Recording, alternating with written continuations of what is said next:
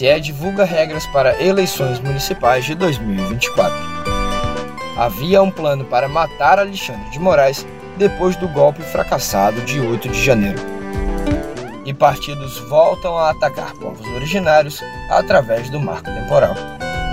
E aí, galera, feliz ano novo! Como passaram a virada?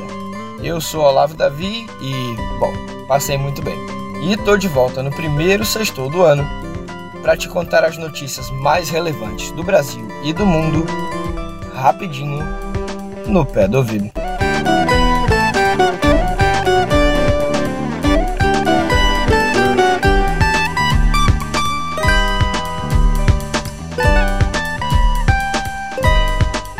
A gente começa nossa sexta-feira com a notícia de que o Tribunal Superior Eleitoral, o famoso TSE, divulgou ontem, quinta-feira, a minuta das resoluções que vão reger as eleições municipais deste ano.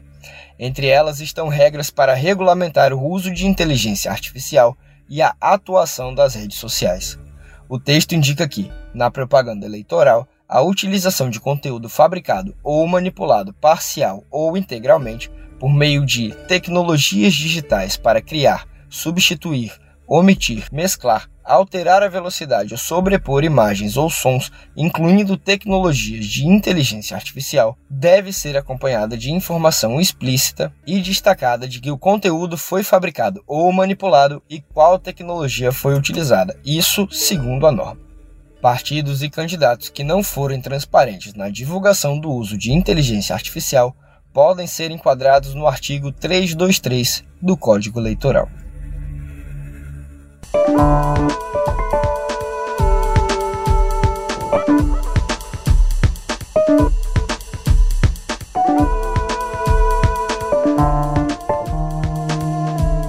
Outro item sugere que a adoção e publicização de medidas para impedir ou diminuir a circulação de conteúdo ilícito que atinja a integridade do processo eleitoral seja de responsabilidade das redes sociais que permitirem a veiculação de conteúdo eleitoral. Essa medida deve incluir a garantia de mecanismos eficazes de notificação, acesso a canal de denúncias e ações corretivas e preventivas, e embora não haja detalhamento sobre a punição às plataformas. O processo é relatado pela ministra Carmen Lúcia, que ainda pode alterar os textos, que serão submetidos à audiência pública neste mês.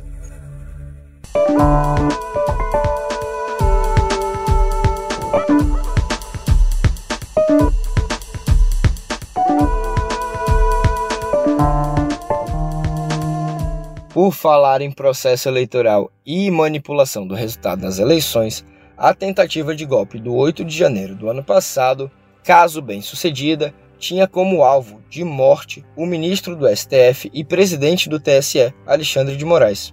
Segundo planos divulgados pelo próprio ministro e confirmados pela Polícia Federal, ele deveria ser preso e assassinado, com alguns elementos mais extremistas defendendo sua execução pública. A revelação é do próprio Alexandre de Moraes, como eu comentei, acrescentando que agentes da ABIN monitoravam seus passos.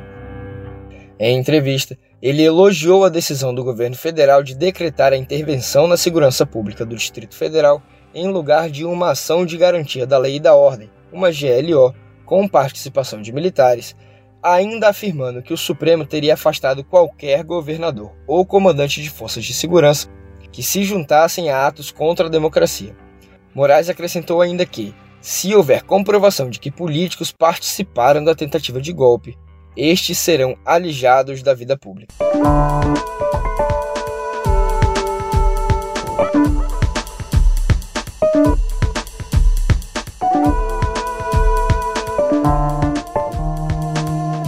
Já adiantei, mas repito, porque o diretor-geral da Polícia Federal, Andrei Rodrigues, afirmou ao Estúdio I da Globo News que é possível identificar pessoas envolvidas no plano para enforcar Alexandre de Moraes. Segundo ele, informações sobre o planejamento de sequestro e assassinato do ministro foram identificadas em mensagens trocadas por golpistas em aplicativos de bate-papo. Ainda conforme o diretor-geral da corporação, as informações foram extraídas de trocas de mensagens oriundas de apreensões e de prisões de todo o trabalho investigativo sendo feito e que segue em curso.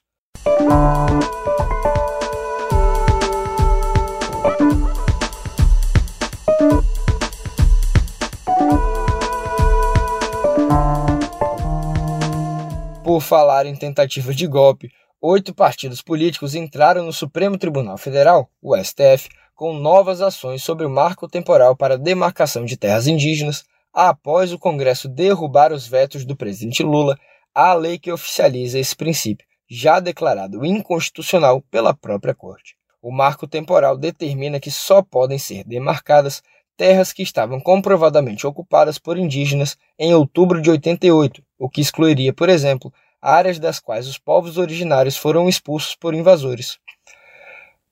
PSOL, Rede e a ONG Articulação dos Povos Indígenas do Brasil, a APIB, querem a derrubada total da lei, enquanto o PT, PCdoB e o PV pedem a retirada somente dos trechos que haviam sido vetados por Lula. Na contramão, PL e republicanos querem a confirmação da regra, o que implicaria ao STF uma revisão de sua decisão anterior. O relator dos três processos é o ministro Gilmar Mendes, que em setembro votou pela inconstitucionalidade do marco temporal, mas defendeu a indenização a quem ocupou terras indígenas de boa fé.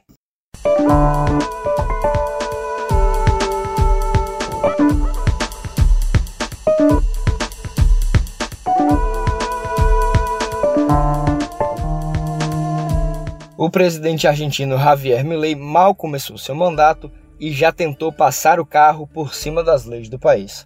Agora, porém, ele tem um novo revés. O juiz Henrique Lavier Pico, do contencioso administrativo, onde são julgadas as ações contra o Estado, decidiu que os pedidos de inconstitucionalidade de todo o Decreto de Necessidade e Urgência, o DNU, emitido pelo governo no fim de dezembro, sejam analisados durante o recesso deste mês. Além disso, determinou que o Foro Trabalhista analise o pedido da Central Geral do Trabalho, a CGT, de bloqueio da reforma trabalhista. O governo deve recorrer da decisão. E em outra derrota para o novo presidente argentino, a Câmara Nacional do Trabalho emitiu mais uma medida cautelar suspendendo a reforma que ele propôs, atendendo a um pedido da Central de Trabalhadores e Trabalhadoras da Argentina, a CTA.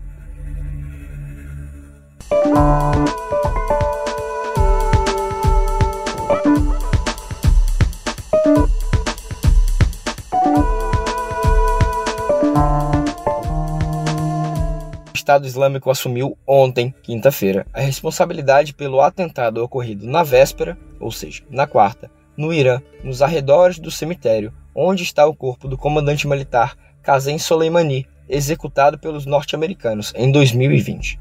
Ao menos 84 pessoas morreram e 284 ficaram feridas nas duas explosões, que, segundo a agência de notícias estatal IRNA, foi o ataque mais mortal no país desde a Revolução de 79.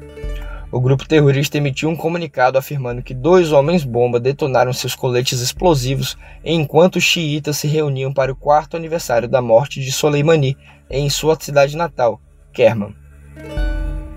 No passado, o Estado Islâmico atacou santuários e locais religiosos iranianos.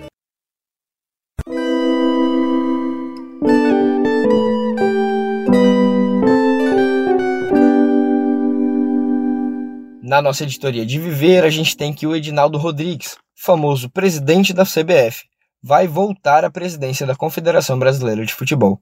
Segundo as orientações da Advocacia Geral da União e da Procuradoria-Geral da República, Gilmar Mendes, do STF, suspendeu ontem a decisão do Tribunal de Justiça do Rio de Janeiro, que destituiu Cartola por ilegitimidade das eleições que o conduziram ao cargo. Trata-se de uma decisão cautelar e ainda não há previsão para o julgamento no plenário da Corte. A ação foi apresentada pelo PCdoB após a Justiça do Rio afastar o Cartola e nomear um substituto, em dezembro.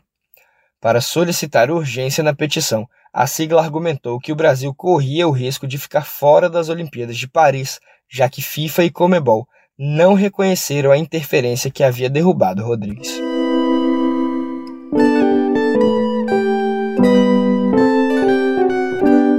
Agora para um dos assuntos mais comentados e, sinceramente, mais pueris da quinta-feira. A Arquidiocese de São Paulo se declarou perplexa com a notícia de que foi protocolada a abertura de uma comissão parlamentar de inquérito, a famosa CPI, na Câmara de Vereadores da cidade para investigar a atuação do padre Júlio Lancelotti, vejam só vocês, junto a dependentes químicos na cidade. Segundo o comunicado da instituição religiosa, não há motivos para promover uma CPI contra um sacerdote que trabalha com os pobres, justamente no início de um ano eleitoral. A CPI é uma iniciativa do vereador Rubinho Nunes, do União Brasil, ligado ao MBL. O presidente da Câmara Municipal, Milton Leite, que também é do União Brasil, disse que a abertura ou não da CPI vai ser tratada em fevereiro pelo Colégio de Líderes da Casa.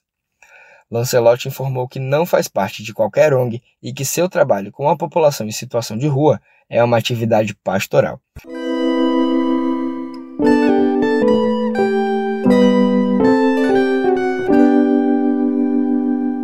Vamos continuar no papo catolicismo, mas de um jeito bem ruinzinho. Isso porque, após a reação de bispos conservadores, particularmente na Polônia e em países africanos, o Vaticano divulgou ontem, quinta-feira, um documento em que negou que a bênção a casais do mesmo gênero, autorizada pelo Papa Francisco, represente uma heresia. No texto de cinco páginas, a Santa Sé reconheceu que algumas conferências episcopais precisam de mais tempo de reflexão, enfatizando, porém, que a orientação não altera a doutrina católica de que o casamento só é possível entre um homem e uma mulher. A posição do Papa, segundo o documento, não autoriza qualquer tipo de rito litúrgico ou bênção que possa ser confundida com um matrimônio. Bom, mais tempo de reflexão que 2024 anos do nascimento de um homem que falava em amor ao próximo parece um pouco demais.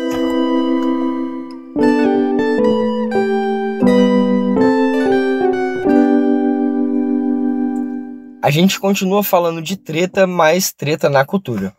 A cantora norte-americana Britney Spears usou as redes sociais para desmentir boatos de que esteja gravando um novo álbum. Boatos estes que surgiram após outros artistas insinuarem convites para participar das gravações. Segundo publicou nas suas redes, as notícias são um lixo e Britney afirmou que jamais voltará para a indústria da música.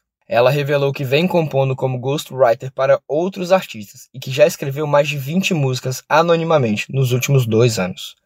Britney disse em seu livro de memórias, A Mulher em Mim, ter sido forçada a gravar e se apresentar no período em que esteve sob a tutela legal do pai, e que isso a fez perder o interesse pela carreira.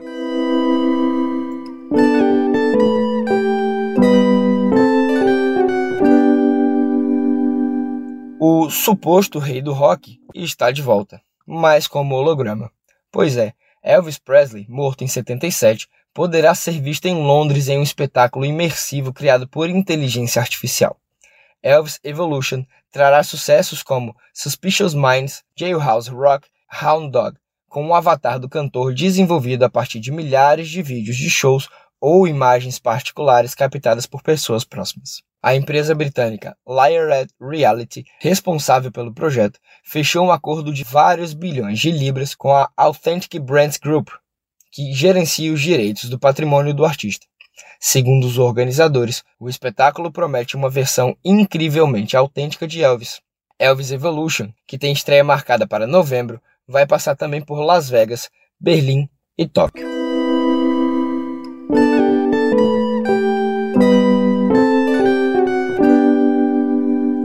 E você aí tá achando que o cinema tá morto? Não está não a bilheteria global das telonas arrecadou quase 34 bilhões de dólares em 2023. De acordo com a Gower Analytics, o valor é 31% maior do que 2022.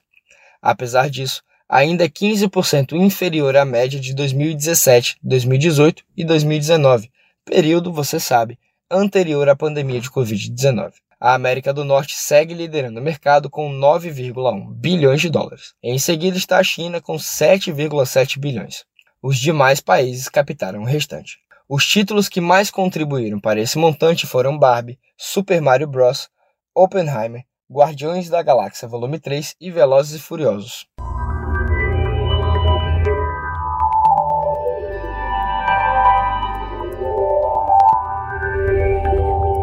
Na nossa aba de tecnologia, o Google começou ontem a bloquear cookies de terceiros em seu navegador Chrome. A proteção anti-rastreamento faz parte da iniciativa Privacy Sandbox, cuja meta é acabar completamente com o uso de cookies por outros, como empresas e aplicativos, a partir do terceiro trimestre desse ano, ou seja, lá para setembro. Os cookies são dados armazenados no navegador a pedido dos sites. Uma vez que o usuário aceita os termos, as informações coletadas são usadas para segmentação de anúncios, de publicidade mesmo. Com a mudança, o Google planeja repassar informações aos anunciantes de forma anônima. A Big Tech vem trabalhando para interromper esse tipo de rastreio desde 2020, enquanto alguns navegadores rivais, como o Firefox da Mozilla, já desativaram essa prática há algum tempo.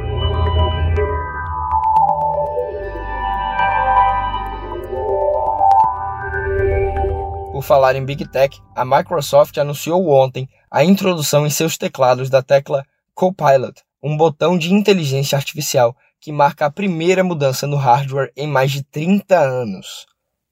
Mais do que eu tenho de vida, sinceramente. A novidade permitirá que, com apenas um clique, os usuários acessem a ferramenta de IA da Big Tech, o Copilot. O público poderá conferir a nova aposta já neste mês durante a Consumer Electronics Show, Comercialmente, a tecla deve chegar em breve a alguns novos PCs com Windows 11.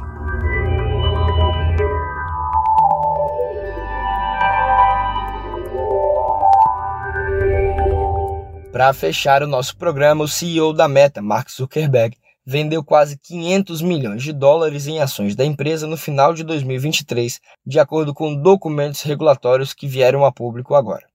Foi a primeira vez em dois anos que o executivo se desfez de papéis da companhia. Após uma forte correção em 2022, as ações da dona do Facebook e do Instagram e do WhatsApp se recuperaram e quase triplicaram de valor, ficando apenas 10% abaixo do recorde histórico alcançado em setembro de 2021.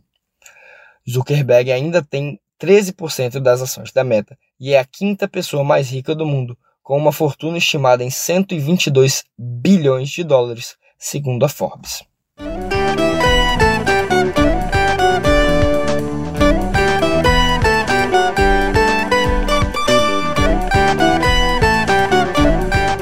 É, galera, o fim das férias realmente está pesando, eu não vou negar. Mas também não nego que é muito gostoso estar de volta aqui com vocês e espero que todas e todos tenham um ano de muito sucesso e realizações em quaisquer áreas que vocês queiram. Ah, e um beijo especial à galera de Natal, onde eu estou agora e curti um baita final de ano, e a galera de Brasília, para onde eu estou regressando neste fim de semana. Por aqui, me despeço com a promessa de voltar na próxima semana. Até!